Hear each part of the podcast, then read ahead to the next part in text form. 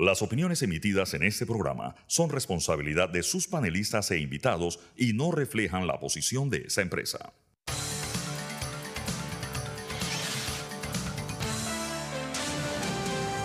Mesa de Periodistas. Saludos Panamá, bienvenidos a Mesa de Periodistas con el análisis profundo y diferente que los pone al día. Hoy en nuestra edición de jueves 9 de noviembre, el Alfonso Grimaldo de Nueva Nación. Pueden entrar a nuevanación.com a ver lo más reciente allí. Nos están escuchando desde la cabina de TVN Radio. Nos pueden seguir aquí en arroba TVN Radio 965 en Twitter y en Instagram. Y les recuerdo que pueden revivir las fascinantes conversaciones que tenemos aquí en Mesa Periodistas entrando a YouTube y Spotify y buscando Mesa de Periodistas. Hoy en el programa estos serán los temas que estaremos tratando. Primero estaremos conversando un poco sobre la situación de libertad de, información y las protestas. Estaremos hablando sobre eventos particulares que sucedieron el día de ayer. También estaremos hablando sobre un recientes publicaciones que se han dado alrededor del vicepresidente José Gabriel Carrizo, que tiene que ver con donaciones que habría recibido su grupo y que nos habrían declarado. Y finalmente, lo que hace noticia, estaremos hablando un poco sobre los distintos casos judiciales que están dando de qué hablar aquí en Panamá.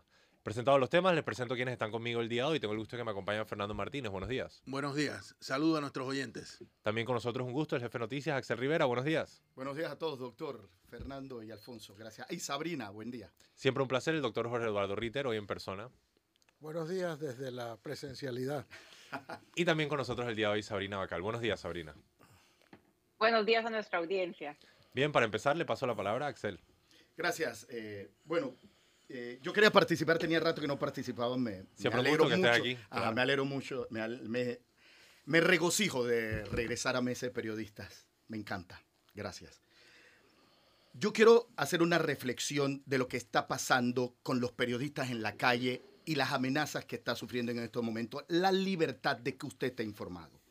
Y quiero empezar el análisis del tema con la siguiente nota que prepara nuestra periodista Jenny Caballero, presentando las consecuencias de los cierres en, un, en una población muy vulnerada y que sufre muchísimo, que son los pacientes de cáncer. A partir de ahí voy a hacer el análisis de lo que está, de lo que está pasando contra los medios y contra los periodistas en la calle. Vamos a ver la nota preparada por nuestra periodista Jenny Caballero. Yo en este momento tengo más de seis pacientes que están en crisis. En, tengo en Panamá, tengo en Chiriquí y tengo en provincias centrales. Yo tengo la mitad de los pacientes sin medicamento. Desde la Federación de Asociaciones de Pacientes con Enfermedades Crónicas, Críticas y Degenerativas, piden se respete su derecho a la vida. En el oncológico nos dicen, sí hay medicinas, pero los pacientes no pueden llegar. En una semana del 23 de octubre al 2 de noviembre, se han perdido 1.600 citas de, que, de quimioterapia, de oncología médica. Ese paciente se le interrumpe el tratamiento. 65 operaciones, cirugía. ¿Por qué? Porque los pacientes no han podido llegar. Ya van más de dos semanas de bloqueos y levantan su voz pidiendo poder moverse hacia los hospitales, que los insumos y medicamentos lleguen donde se necesitan advierten que ya en condición crítica están las provincias de Veraguas, Chiriquí y Bocas del Toro. En algunos casos que no hay el medicamento, que también es un grave problema que estamos viviendo en este momento, pero por otro lado, ¿cómo llego? ¿Cómo llego y sé que voy a poder llegar? Entonces el paciente está descuidando su atención sanitaria y eso va a traer secuelas serias. Llaman la atención a la situación de abastecimiento de medicamentos por la que siempre luchan. Está muy triste porque ella ve que tantos días y no ha habido forma de que le den su tratamiento. Eh, un medicamento como el hidroxurea, que es para los pacientes de anemia falciforme. Eso les ayuda cuando están en las crisis. He mandado la información para ver, todavía no hemos recibido respuesta. Nuestros medicamentos son de cadena de frío, son unos coolers grandes que ellos tienen que transportar. Entonces, ¿qué les preocupa a ellos? que al desplazarse con los tranques que hay, que lleguen a la farmacia y que les digan que no hay. Los representantes de la federación entregaron una declaración a la Defensoría del Pueblo, donde reconocen la importancia y legitimidad de la lucha social, pero hacen un llamado para poder contar con vías libres y seguras. Jenny Caballero, TVN Noticias. Pacientes que están perdiendo tratamientos pacientes que están perdiendo sus citas médicas, que son importantísimas. Ustedes saben bien que un paciente de quimioterapia que le pone un alto a su tratamiento empeora una enfermedad terrible. y letal. Pacientes que no han podido ver a sus médicos en varios días. Desde que se complicó el cierre de calle de los últimos 15 días de protesta, las consecuencias han sido gravísimas. Desabastecimiento de productos, encarecimiento del costo de la vida. Desde que los medios de comunicación empezamos a llevar estos mensajes propios del trabajo que nosotros tenemos que hacer. Nosotros hemos reportado las protestas y las vamos a seguir reportando. Hemos reportado el pedido de muchos sectores que quieren que deroguen la ley, aunque se sabe que no se puede. Hemos estado detrás de qué está pasando en la Corte Suprema de Justicia para conocer cuándo va a ser declarado inconstitucional.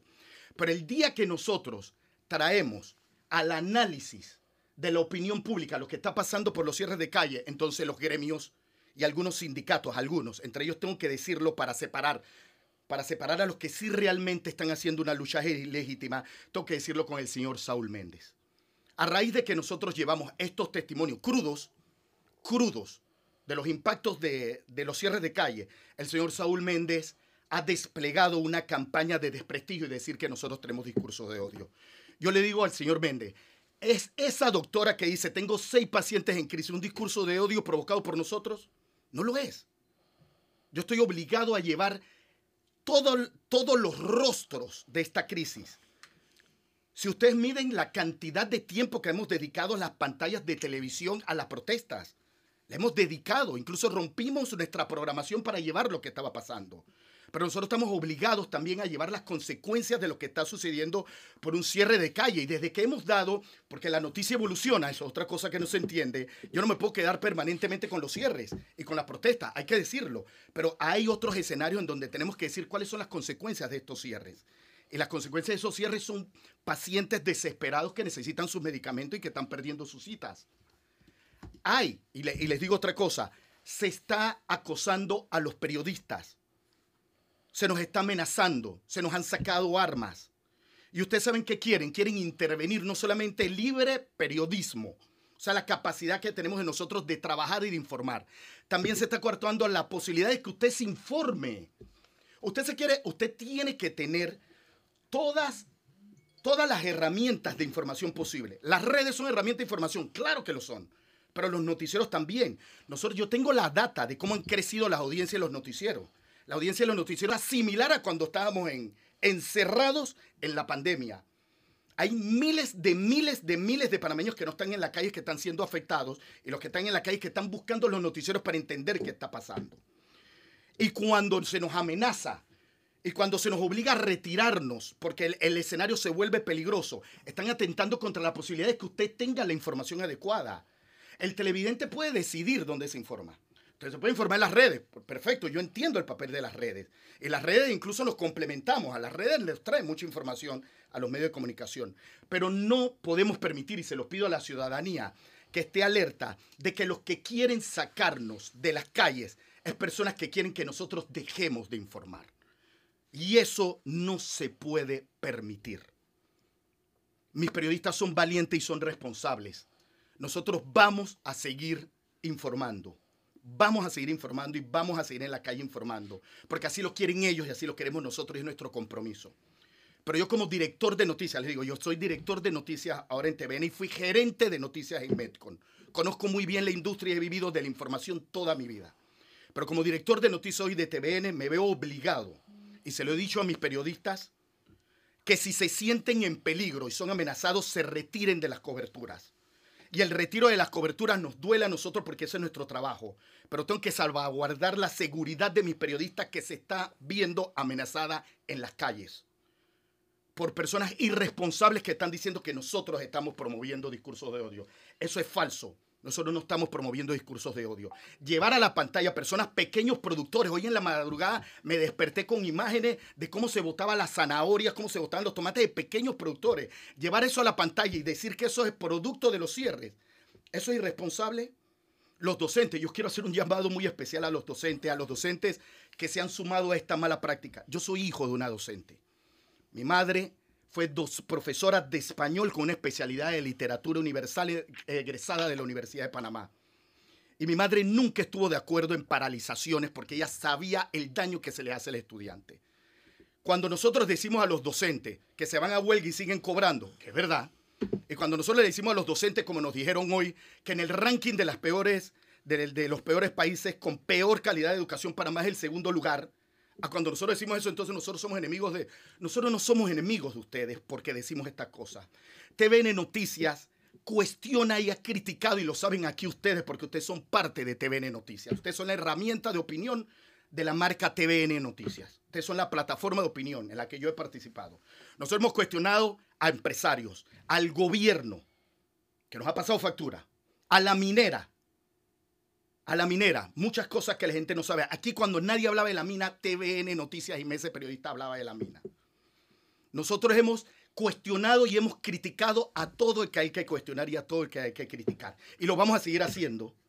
Lo vamos a seguir haciendo porque eso es nuestro trabajo. Y si hoy les tocó a los gremios docentes y hoy les tocó al sindicato de la construcción, eso es nuestro trabajo y lo vamos a seguir haciendo. Yo respaldo a mis periodistas. Son valientes y son responsables y han salido a la calle con mucha responsabilidad a informar un país que hoy está demandando, yo lo tengo en data, el crecimiento de las audiencias de los noticieros en la industria, no solamente en TVN, porque han crecido en la industria en general. Y también se está buscando más, que por cierto TVN es líder en audiencias tanto en redes digital como en, en noticieros. Yo les pido y se los digo a los dirigentes sindicales, nosotros no somos sus enemigos. Nosotros tenemos un trabajo y un compromiso con la ciudadanía de informar y decir todo lo que está pasando en donde esté pasando. Hemos reportado las protestas. Hemos dado voz para que ellos expliquen hasta la saciedad que quieren la derogación de la ley, porque lo han hecho hasta la saciedad. Pero vamos a seguir informando las repercusiones de hechos como estos que están, que tienen costo. Por ahí escuchaba, por ahí escuchaba que ya las pérdidas pueden ir por arriba de los 800 millones de dólares. Esos son dos años de aporte de la, de la mina, según el, dos años de aporte a la mina según el nuevo contrato. ¿Hasta cuándo vamos a dar? Hay dirigentes sensatos, hay dirigentes buenos. Yo lo sé, porque no, incluso se han comunicado con nosotros. Pero ahora mismo hay irresponsablemente dirigentes que están desatando, que están desatando acciones de violencia contra nuestros periodistas y eso es peligrosísimo. Inaceptable. Inaceptable en este momento en que una ciudadanía necesita estar informado. Yo les agradezco que me hayan regalado esta, este espacio, pero me preocupa lo que está pasando con los periodistas en la calle. Estamos haciendo nuestro trabajo. Y atentar con nuestro trabajo es atentar con la capacidad que usted tiene de informarse y de tener todos los escenarios y todos los rostros de lo que está viviendo el país. Un hecho inédito nunca antes vivido. Un abrazo a mis periodistas, los voy a seguir apoyando, pero le reitero a la audiencia que donde se ponga en peligro la integridad de mi integridad física de mis periodistas, los voy a tener que retirar de las áreas de cobertura. Porque ya hay, se le han puesto, han sacado armas, los están acosando, literalmente los están acosando. Yo lamento los docentes, los docentes que deberían ser generadores de debate sano, los docentes que deberían ser generadores de los mensajes de tolerancia. Hay muchos docentes generando histeria contra nuestros periodistas a los ciudadanos, de verdad, no solamente nos hacen daño a nosotros, le hacen daño a ustedes y la capacidad de estar informado en momentos en que con mayor razón usted necesita saber qué está pasando. Gracias. Fernando, por favor. Eh, sí. Bueno, yo soy de los que piensa que espacios como estos... A ver, nosotros en Noticias estamos divididos en dos áreas, por decirlo de alguna manera. Eh, la área responsable, el área, perdón, responsable de informar y la que intenta de alguna manera dar un valor agregado a la información. En eso estamos los que estamos sentados aquí, Sabrina, etcétera. Eh, es decir, aportar eh, un poco más de análisis y contextualización a lo que, está, a lo que se informa. Eh, en materia de información, este medio, como cualquier otro, está obligado a decir las dos partes por, estos micrófonos y por los de los noticieros han desfilado representantes del CIAN, representantes de Sal de las Redes, representantes de Panamá Vale sin, más sin, minería, y han estado Monchi Rodrigo Noriega, o sea, eh, opositores, Raiza Banfield. Ojo, y también hemos invitado, lo que pasa es que no han querido venir, a los representantes de la Cámara Minera, de la propia empresa minera del gobierno es algo que hacemos cotidianamente, pero el gobierno normalmente rehúsa venir a, debatir o a dar valor agregado a lo que está pasando. Pero eh, eh, si nosotros traemos ahora a, no sé, a alguien en representación del gobierno, ¿eso significa que como medio estamos apoyando al gobierno? Eso no, o sea, eso no puede ser interpretado así. El ciudadano que está en la calle tiene derecho, es el derecho del ciudadano saber cuál es la, la posición de quienes se oponen a una acción del gobierno, pero también tienen derecho a escuchar por qué eh, el gobierno teórica tomó esa decisión. En eso consiste el, el trabajo en, en, en, el tema informativo. Ahora, yo sí quiero decir algunas cosas que algunos dirigentes, yo creo que la mayoría de los dirigentes en este país son consecuentes uh -huh. con su visión del mundo, por decirlo de alguna forma. Visión que comparto, por cierto. Hay algunas cosas que algunos dirigentes no quieren escuchar, pero que nosotros estamos obligados a decirlas. Por ejemplo, no quieren escuchar la muy razonada argumentación de que quienes están pidiendo en este momento la derogatoria del contrato le están haciendo un flaco favor a la empresa. No quieren escucharlo porque su consigna es deroguen el contrato. Pero si el, eh, y por cierto, este medio de comunicación, aquí donde estamos sentados ahora, antes de que, lo, de que el del movimiento social se tomara las calles, estábamos diciéndole, y antes de que el gobierno nos madrugara en tres días o en dos días con la aprobación de la ley, nosotros le estábamos diciendo a la sociedad, este contrato es nefasto para el país. Aquí Jorge Eduardo Ritter dijo, esto no es un contrato, este es un tratado minero. ¿Por qué es un tratado minero? Porque una vez convertido en ley se eleva a un tema que es susceptible, según ese mismo, según esa misma ley, de una, eh, un pleito que tiene carácter internacional. Y lo que no quieren escuchar algunos dirigentes es que yo les diga que su posición de derogatoria a ultranza de ya para allá es una posición que favorece a la empresa. No quieren, o sea, no quieren escuchar eso, pero bueno, no es mi culpa. Es lo que razonadamente aquí han explicado una y otra vez las personas que entienden de pleitos internacionales. ¿Y qué no quieren escuchar? Algunos dirigentes de los trabajadores que eh, hay personas que lo que quieren es descalificar en esta coyuntura. Yo no estoy hablando de la corte que nombró Ricardo Martinelli, que la actual Corte Suprema de Justicia hay que descalificarla, pero no por su pronunciamiento sobre el tema minero, sino por su pronunciamiento sobre el enjuiciamiento y las condenas que pesan sobre el señor Ricardo Martinelli. Lo he dicho muchas veces, hay personas que están llevando agua al molino de un proyecto político que quiere perpetuar en el país lo que las personas en las calles están criticando, que es la corrupción. Descalificar en este momento, sin dejarla siquiera pronunciarse a la Corte, a lo único que favorece es al, proyecto político del señor Ricardo Martinelli. No quieren que lo diga, pero lo volverá a decir tantas veces como lo considere necesario. Eh, y finalmente, nuestro deber es mostrar lo que pasa a un lado y otro de la barricada. Lo he dicho muchas veces. ¿Por qué tenemos que mostrar lo que pasa de un lado de la barricada y no mostrar a los que se afectan del otro? A ver, no, no hay pueblo en los dos lados y quién, y, y, quién, quién dice qué podemos o qué no podemos por favor, la sociedad tiene derecho a conocer tanto que en la calle se está protestando y las razones primarias y últimas de la protesta y las consecuencias de esa protesta y conocer quiénes son afectados por ella. Ese es nuestro deber, tan sencillo como eso. Sabrina, por favor.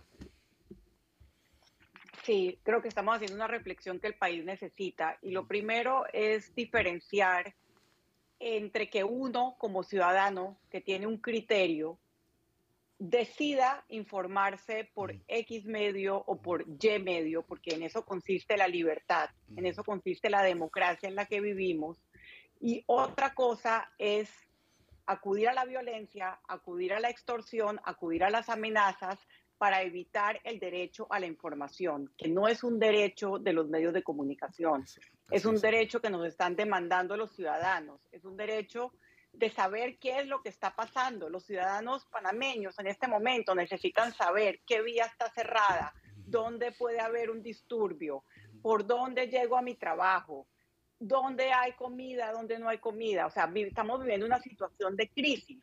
Sin la información, esa crisis va a ser aún mayor. ¿Y por qué decía diferenciar una cosa de la otra? Porque no se puede generalizar, evidentemente, la mayoría eh, de dirigentes sindicales no tienen, o la mayoría de dirigentes no tienen este pensamiento antidemocrático, que lo hemos visto en regímenes tanto de izquierda como de derecha extrema, eh, donde cuestionan, critican e incluso le quitan la libertad de informar a los medios de comunicación.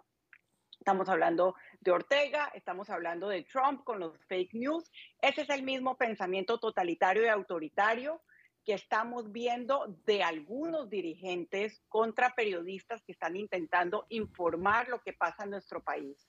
Y lo que está pasando nos afecta a todos, afecta a los enfermos de cáncer, afecta a los, a los pequeños productores que están perdiendo sus cosechas, afecta a los empleados, afecta a los dueños de empresa, afecta a los hospitales, afecta a los estudiantes, ya lo dijimos. Otra cosa es que uno tenga el criterio para determinar, como bien lo hizo Fernando ahora eh, en referencia a un proyecto político, el DRM, de determinar si hay algunos medios que están promoviendo agendas políticas o otro tipo de agendas y no. Y es usted el que tiene la posibilidad de elegir a quién le cree y dónde se mm. informa, sin violencia, simplemente con la elección que le da su criterio y su libertad. Por ejemplo, hace un par de días yo cuestioné aquí un editorial de la Estrella de Panamá una editorial que consideré racista y que consideré ahí sí promotor de un discurso de odio. ¿Eso quiere decir que yo me fui a la estrella de Panamá y tiré piedras o amenacé a alguien? No, no es la primera vez que yo lo hago. Hace un año y medio, más o menos, la estrella de Panamá estaba promoviendo un concurso de mujeres cuando la minera First Quantum era patrocinador, sin mi consentimiento yo me retiré del concurso y en ese momento sufrí un editorial, acoso, incluso mensajes del director de ese medio. Eso, eh, eso demuestra mi independencia y mi criterio frente a presiones económicas que en TVN hemos tenido y hemos tenido mucho.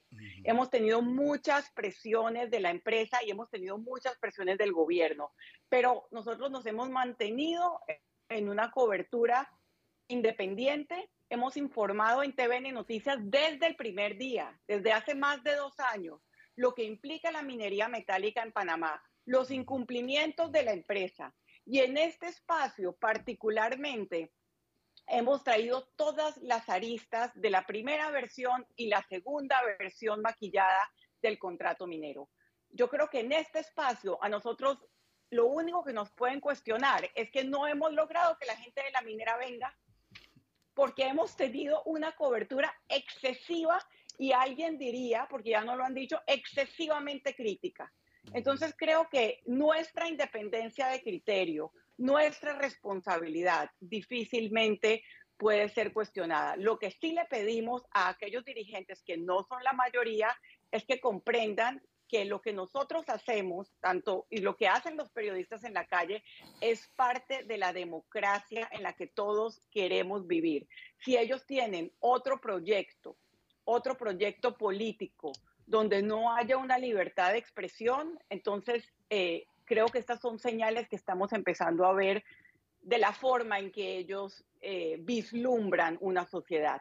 Para mí no existe una sociedad con libertad sin libertad de información, sin medios independientes y, que, y sin que usted como televidente, como oyente, decida a quién le cree y dónde se informa.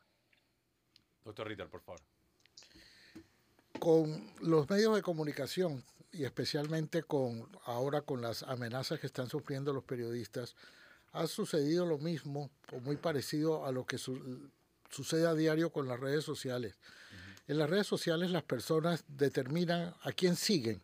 Eso de seguir es porque las redes sociales no es algo como la televisión o la radio que todo el mundo oye, lo quieras o no lo quieras hacer porque es igual para todo el mundo. En las redes sociales uno sigue al que uno quiere. Eso se ha trasladado igualmente a los medios de comunicación. Los medios de comunicación sigue uno al que quiere o no. El problema es que consiste en que ha llegado a tal grado de crispación que alguna gente considera que cuando ve una noticia que no es de su agrado, pues uno en redes sociales deja de seguir, pero no puede impedir que otra gente que no piensa igual vea también esa otra cara de la, de la moneda. Si aquí en, en, TVN o si alguien o si un, un eh, consultor independiente, como, como sucede en otros países, pudiera determinar el número de minutos que en esta en que en TVN se le ha dedicado a la, a la minera desde mucho, mucho antes de la de la eh, aprobación express del, tratado, que fue lo que generó, que es lo que ha generado todas, todas estas eh, protestas, diría, tal vez diría, hombre, TVN estaba más bien cargado en contra del, de la minera. Pero esa, ese estar cargado en contra de la minera, que también generó crítica, era por lo que acaba de decir Fernando, porque tratando de buscar el equilibrio, muchos rehuían siempre el, debate, la confrontación. Lo, tenemos todos los días en Mesa de Periodistas, lo tenemos todos los días en Radar, que las invitaciones que se le formulan a las personas que tienen otro criterio y que quieran venir a informar, que quieran venir a ilustrar, que quieran venir a debatir, no encuentras esa receptividad en, las, en los programas que, a los cuales se les invita. Entonces sí, nosotros estamos ante una disyuntiva, pero lo que es inaceptable es que se recurra entonces a la amenaza cuando, la, cuando aparece algo en los medios que no es de tu agrado.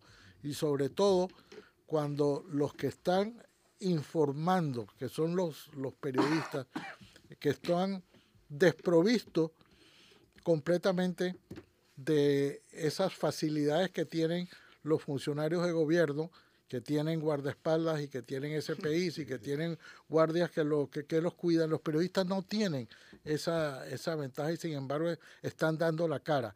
Muy por el contrario del gobierno que no ha dado la cara para nada en todo este tiempo, ni en los medios de comunicación y mucho menos en la calle, y sin embargo a los periodistas que sí la están dando, que están haciendo lo mejor para dar. El solo hecho de que los periodistas estén en una en una manifestación de protesta y de cierre, ya en sí mismo es la información que ellos mismos, que los que están en la calle, quisieran que se reflejara en los medios. Si no fuera por esos periodistas que están allí, su protesta no, no, se, no podría ser cubierta. Entonces es realmente un contrasentido lo que nosotros estamos viendo, de que se proteste contra unos periodistas que están justamente cubriendo la protesta de la que tú tienes interés en que aparezca en los medios de comunicación. Yo solo brevemente quería aportar algunos elementos y te paso la palabra, Axel. Primero que todo, recordar que nuestra función periodista eh, emana o ejerce de libertades fundamentales que tenemos como panameños, la libertad de expresión, la libertad de tránsito, y conculcar el ejercicio de los periodistas es conculcar precisamente la ejecución de estos derechos.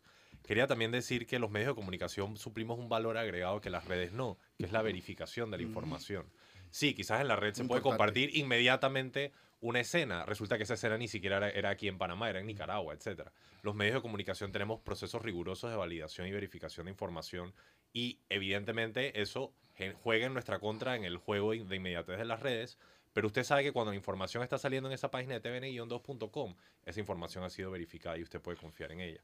Y lo último que quería mencionar brevemente es que ningún grupo, ningún grupo que use tácticas de hostigamiento merece una posición de liderazgo en una república democrática. Lo voy a repetir, ningún grupo que use tácticas de hostigamiento merece una posición de liderazgo en una república democrática. Axel, el cierre es tuyo. Sí, gracias y gracias a todos. TVN Noticias como medio responsable va a seguir informando y vamos a seguir incomodando.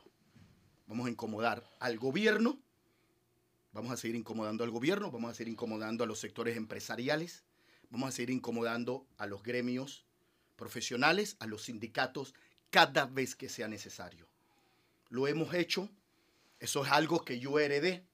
Sabrina fue directora de noticias, yo reemplacé a Sabrina y esa y esa rigurosidad y esa fiscalización sobre el poder la heredé construida en el tiempo de TVN Noticias. Y yo simplemente la estoy llevando para próximamente entregársela a otro director de noticias. Vamos a seguir cuestionando, vamos a seguir informando, vamos a seguir en las calles. Les recuerdo, cada vez que se atenta contra un periodista nuestro, contra un periodista de otro medio de comunicación, hay intereses de que usted no reciba la noticia, de que usted tenga opciones de, las herramientas que les pueden dar la mejor información. Hay miles de personas que no solamente quieren saber, miles, miles de personas que no solamente quieren saber qué está pasando en las calles, que quieren saber qué pasó con mi cita, voy a perder mi trabajo, qué calle está cerrada. Hay miles de personas y nosotros tenemos que llevar eso. Y tenemos que llevar las consecuencias de estas acciones, de acciones extremas que hoy hay quienes les molesta que TVN Noticias cuestione esas acciones extremas y de espacios para también cuestionar esas acciones extremas. Vamos a seguir informando. Pido respeto para aquellas personas y esos pocos dirigentes sindicales. Les pido a esos dirigentes sindicales respeto para la libre profesión del periodismo, respeto para la libre información, respeto para los ciudadanos y respeto para los periodistas de TVN Noticias.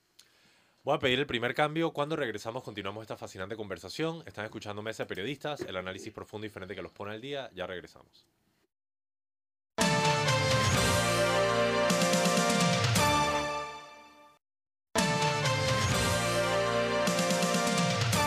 Y estamos de regreso en Mesa de Periodistas con el análisis profundo y diferente que los pone al día. Continuamos. Brevemente les recuerdo, les Alfonso Grimaldo de Nueva Nación. Me acompañan Fernando Martínez en presencia. Siempre un gusto el doctor Jorge Eduardo Ritter y Sabrina Bacal. Continuamos con el siguiente tema que tiene que ver con algunas donaciones quizás irregulares. Fernando, el tema es tuyo.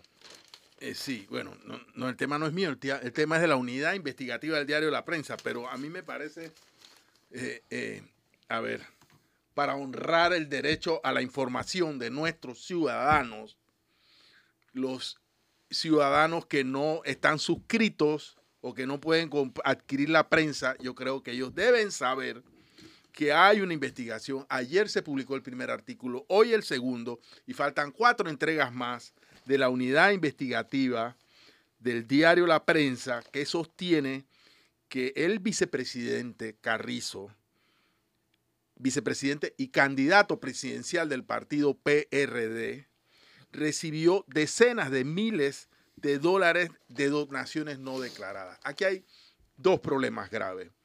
Un problema de vieja catadura, que es, y que lo hemos dicho muchas veces aquí, el hecho de que a pesar de que tenemos un sistema electoral en el cual hay financiamiento público de las campañas, es decir, que una buena parte del proceso electoral se financia, se paga con dinero de los contribuyentes y que nuestro sistema electoral permite que adicional a ese financiamiento exista donaciones de campaña, pero la ley obliga a que esas donaciones sean declaradas, existe o han existido en todos los procesos. Ese, ese es uno de los hallazgos fundamentales de esta investigación del diario La Prensa, que es la reiteración o la corroboración de que en Panamá, además de estas dos fuentes de financiamiento, la pública, las donaciones privadas declaradas,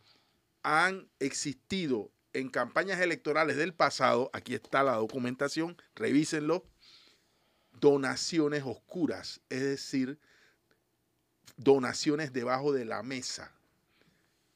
Y eh, eh, eso ha sido históricamente un secreto a voces de que hay una chequera que maneja el partido.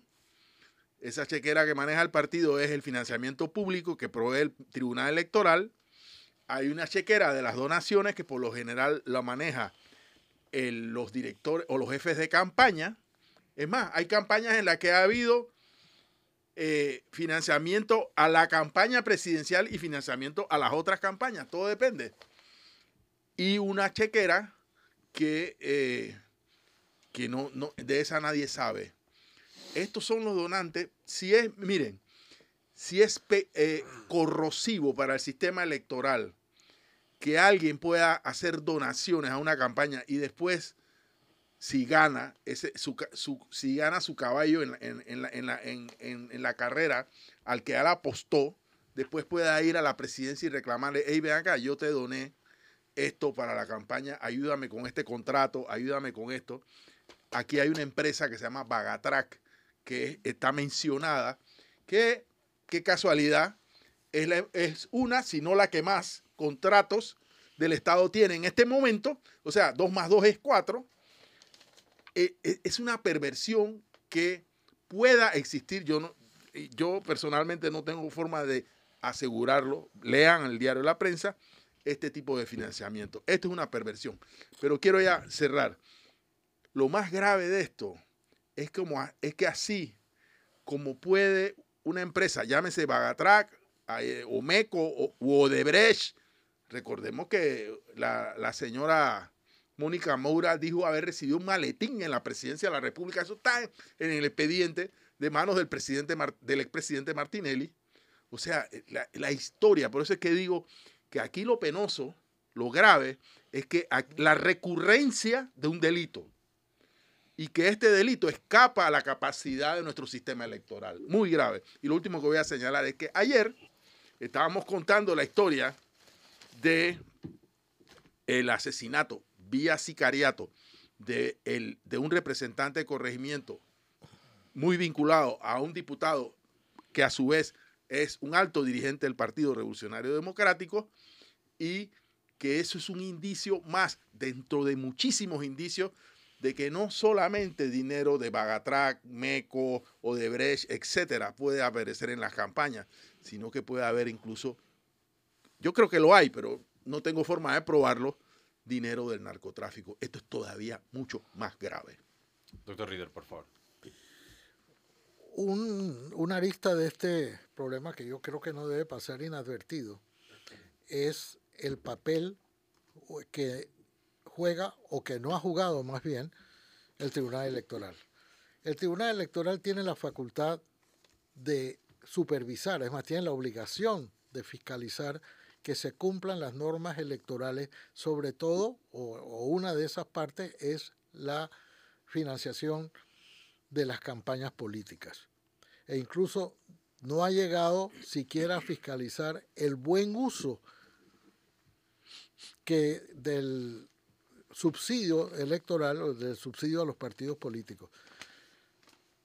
El hace unas dos campañas en un, se, me tomé el trabajo de verificar cuánto habían gastado los partidos políticos en capacitación, porque no todo lo que da el Tribunal Electoral o el subsidio que damos todos a los partidos políticos está destinado a la campaña política. Hay una buena parte que se da a lo largo de los cinco años para capacitación política. Eso, ese fue la hoja de parra que se usó para ese financiamiento millonario que se le da a los partidos políticos. Pues muchos partidos políticos, en aquel entonces varios partidos políticos, a ciencia y paciencia del Tribunal Electoral, sencillamente guardaban toda su capacitación para los últimos seis meses de la política. Es decir, guardaban todo su eh, subsidio para la campaña política.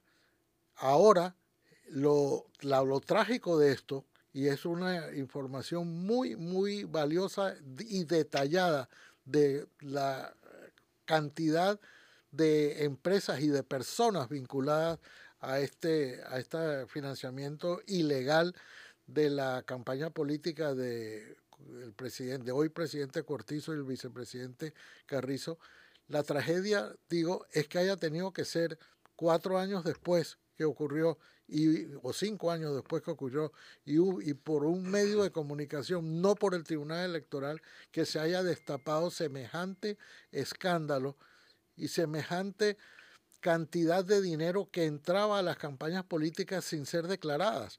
Es verdad, eh, es un secreto a voces. Esto pasa y ha pasado siempre y creo que pasa además en otras, eh, lo cual no nos exime de culpa, cada vez que hay en, en los lugares donde se permite tanto el financiamiento público como el financiamiento privado de las campañas. Hay mil formas de esconderlos a través de lo que llaman donaciones en especie, eh, donaciones en efectivo que no entran. Hay, hay cantidades de, de, de formas, pero uno de los deberes fundamentales, e incluso que es importante para determinar o para establecer un cierto equilibrio, que es lo que se busca eh, que debe buscar también el Tribunal Electoral en las campañas políticas. Eh, eh, ya sé que nunca lo, ha, nunca lo ha hecho porque la desproporción entre los candidatos por libre postulación versus el subsidio que reciben los partidos políticos es sencillamente abismal, incomparable, uno con, con el otro, pero sí tiene que haber por parte del Tribunal Electoral, específicamente el Tribunal Electoral, tiene que mirar con más agudeza cómo se está gastando la plata y cómo y qué dinero está entrando a las campañas políticas que no son declarados. Basta ver los gastos en que se incurren, en que incurren los partidos políticos en sus campañas para saber que eso rebasa y por mucho los topes que la ley establece para las campañas políticas. Gracias, doctor Sabrina, los comentarios son tuyos ahora.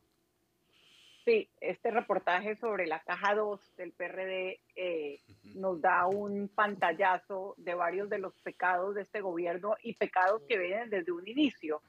Por ejemplo, el protagonismo de Gaby y sociedades creadas alrededor de él en, eh, en haber recibido este dinero por fuera de la contabilidad del Tribunal Electoral es parte de la explicación em, y la capacidad de los ministros cercanos a Gaby de haber recogido este tipo de dinero, la explicación que muchos de los ciudadanos tenemos desde el día uno de este gobierno. ¿Por qué votamos por Laurentino Cortizo, pero quien gobierna es Gaby Carrizo? Bueno, quizá el, parte de la explicación esté en la plata, eh, en que él y sus operadores políticos fueron los encargados en recoger este tipo de fondos por fuera de la contabilidad oficial del Tribunal Electoral. Eh, también entendemos, como lo explicó Fernando, por qué empresas como Vagatrack se han convertido en las nuevas Odebrecht. Y es el mismo eh, sistema de siempre. Una empresa dona a un candidato eh, con el fin de que se retribuya ese favor y obtener contratos ya sea de manera directa o ya sea con licitaciones amañadas y arregladas o escritas para determinada empresa. Y en esta investigación incluso se habla de em, pagos que se hicieron a personas que hoy son parte del gobierno, que, es otra, digamos, novedad, novedad del, de la caja 2 del PRD, eh, una cantidad de funcionarios a quienes nosotros, los ciudadanos, con nuestros impuestos le estamos pagando el, salario y que eh, también aportaron dinero a la, a la caja B o a la caja 2 del PRD.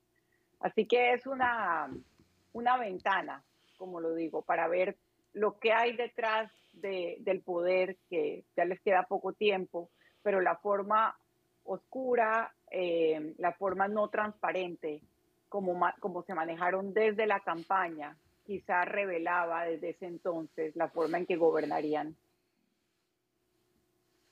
Y esto definitivamente debe ser un insumo en el cálculo político que tiene que hacer la ciudadanía de cara a las próximas elecciones. Debo pedir el siguiente y último cambio y cuando regresamos terminamos de cubrir los temas aquí en Mesa Periodistas, el análisis profundo y diferente que los pone al día. Ya regresamos, manténganse en sintonía.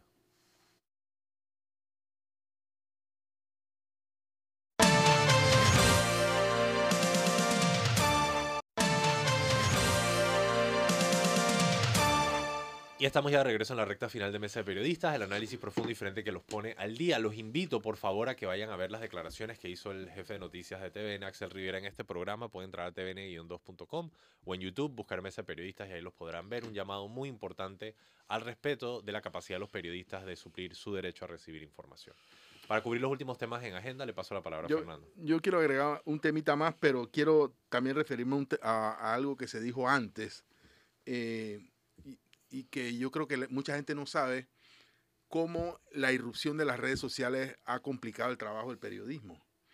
Eh, fíjense, porque esto yo lo vivo, lo vivo cotidianamente, minuto a minuto aquí en el día a día de, de noticias.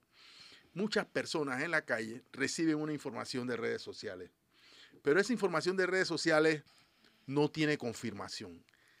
El 80 o el 90% de las cosas que circulan son noticias falsas, noticias viejas, manipuladas, etcétera, eh, con todas las intenciones del mundo, eh, incluyendo manipulaciones políticas, con intereses políticos o, o no. Ustedes saben qué hace la mayoría de las personas. La mayoría de las personas, porque esto lo vivo yo, la gente me llama para decirme, esto es cierto, esto es falso, esto que apareció aquí. Bueno, nosotros pasamos horas y horas, que no pasábamos antes, por cierto, tratando de confirmar que una cosa que existe en redes sociales es o no un, un- un hecho informativo eh, confirmado o no. Horas y horas dedicadas a ese tema.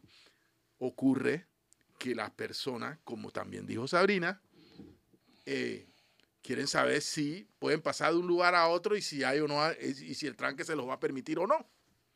Tan sencillo como eso. Bueno, esa es la responsabilidad nuestra. Decirles, en tal lugar no se puede pasar. En tal lugar hay... Entonces, eh, de verdad, creo que hay una inconsecuencia frente a la labor que nosotros realizamos y eh, al final del camino las personas tendrán que valorar, porque es cierto, si, si a ti no te gusta lo que ves en TVN, cambia de canal o, o aliméntate nada más de las redes y, y vive con eso. Pero la gente, nosotros tenemos ahora más encendidos, o sea, más personas viendo la televisión porque necesitan la información que nosotros le damos. Entonces nosotros vamos a renunciar a darles esa información, no me parece. No.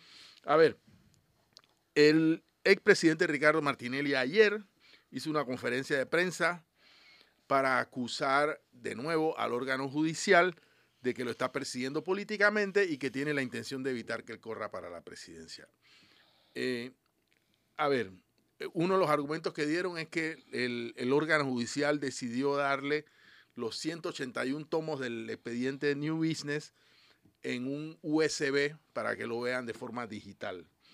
La legalidad o no, yo no tengo ni la más remota idea si- el, órgano judicial tiene que sacar las decenas, no sé si son cientos de miles de copias y entregarle que, que- que no caben. Los que vieron el juicio saben que las copias, esos 181 tomos eh, ocupan un cuarto entero de tomos y tomos y tomos. Bueno, la defensa de Ricardo Martinelli dice que hay que sacar tantos juegos de copia como acusados hay para que con esos papeles, es la versión en papel, ellos puedan elaborar la casación. Lo cierto es que las defensas de los acusados condenados en primera instancia por la jueza Valoisa Martínez y en segunda instancia por el Tribunal Superior, o sea, ya ha pasado por dos condenas eh, o, por, la, por la ratificación de dos condenas, tienen 15 días para sustentar la casación ante la Corte, que es el último recurso que les queda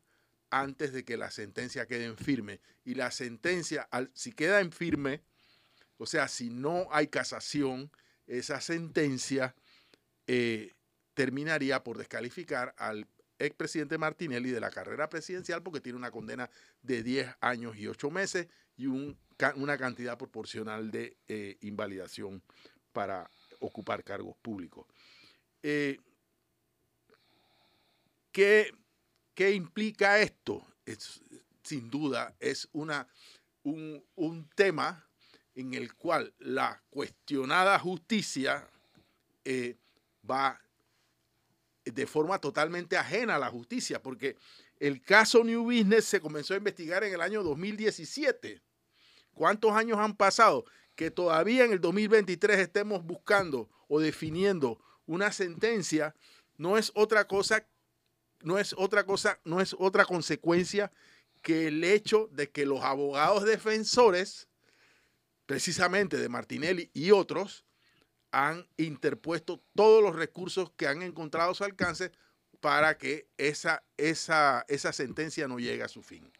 Entonces, los responsables de, esta demora, a propósito, ahora que mucha gente dice que la Corte tiene que hacer una declaración de inconstitucionalidad express del contrato minero, hay que respetar los tiempos de nuestro sistema de justicia, porque si no se respetan, entonces vendrá alguien y dirá, la minera, o sea, le vamos a dar un argumento a la minera para decir que una sentencia inconstitucional de la Corte fue una sentencia improvisada o violando los tiempos o, o violando nada. Eh, hay que respetar esos tiempos porque ese, al no respetarlos, le estamos dando, le estaríamos dando argumentos a la minera. Y perdonen que case un tema eh, de la casación de Martinelli con el tema de la inconstitucionalidad del contrato. Chance casado, doctor Ritter.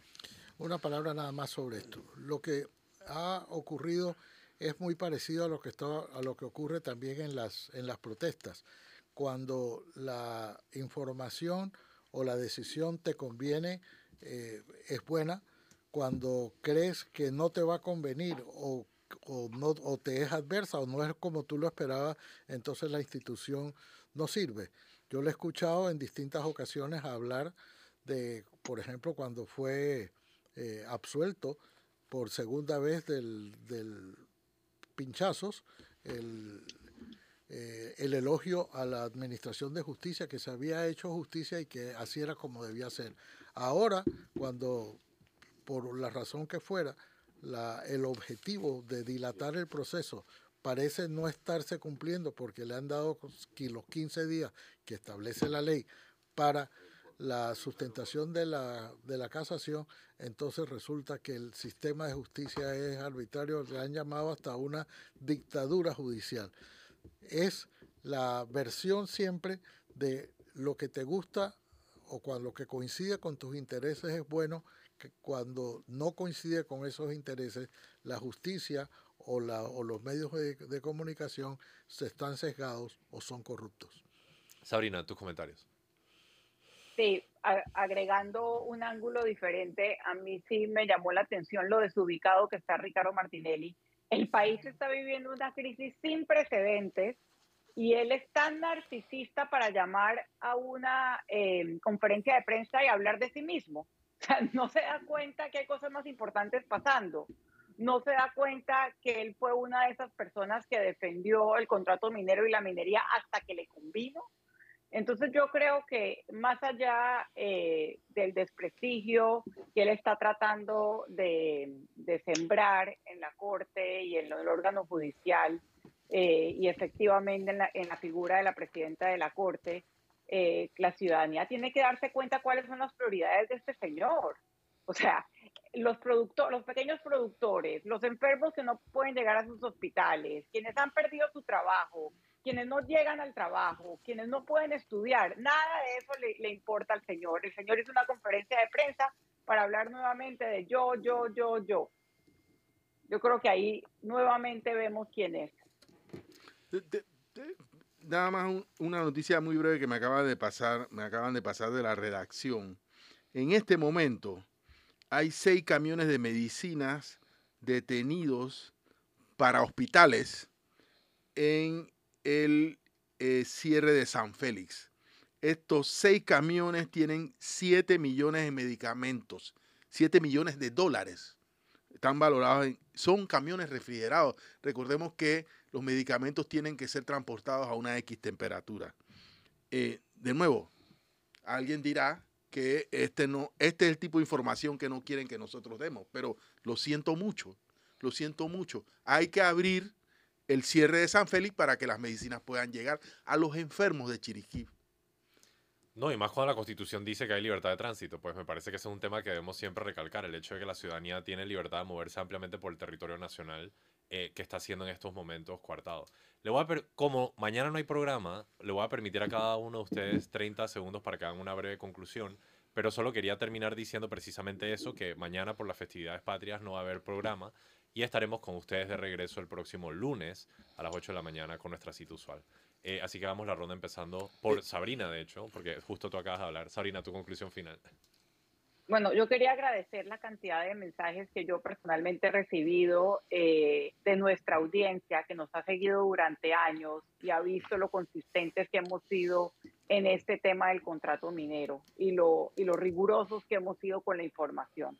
Porque creo que el mensaje eh, que dio Axel iniciando el programa caló eh, y, nuestra audiencia tiene la capacidad de entender que una cosa es las críticas que uno puede hacer a la cobertura de X o Y medio y otra cosa son agendas o proyectos políticos que se ven a sí mismos en un sistema donde no exista libertad de información.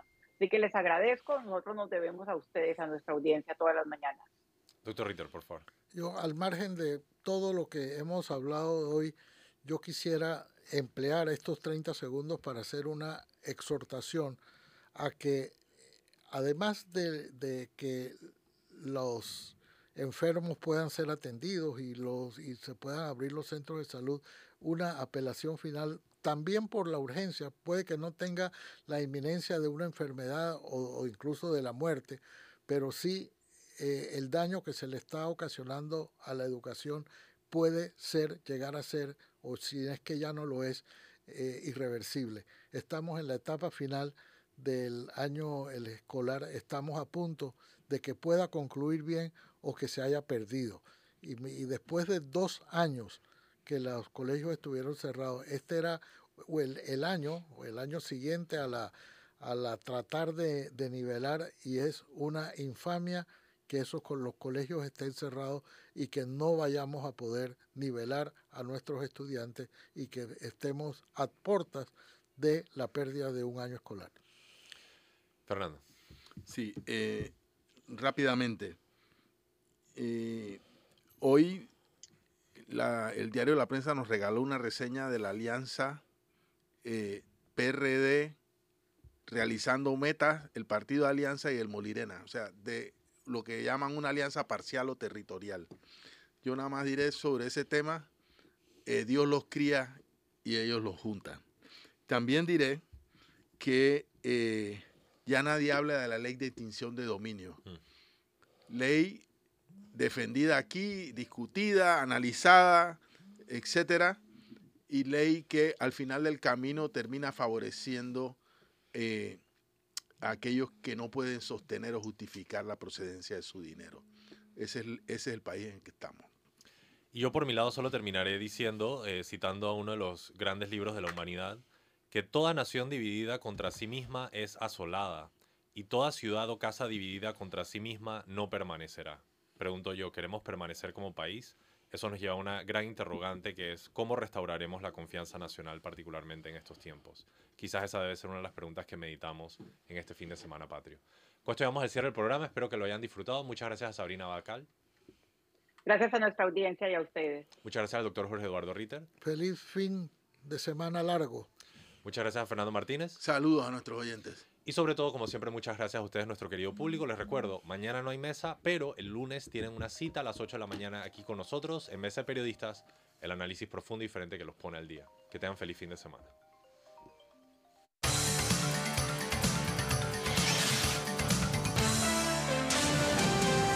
Mesa de Periodistas.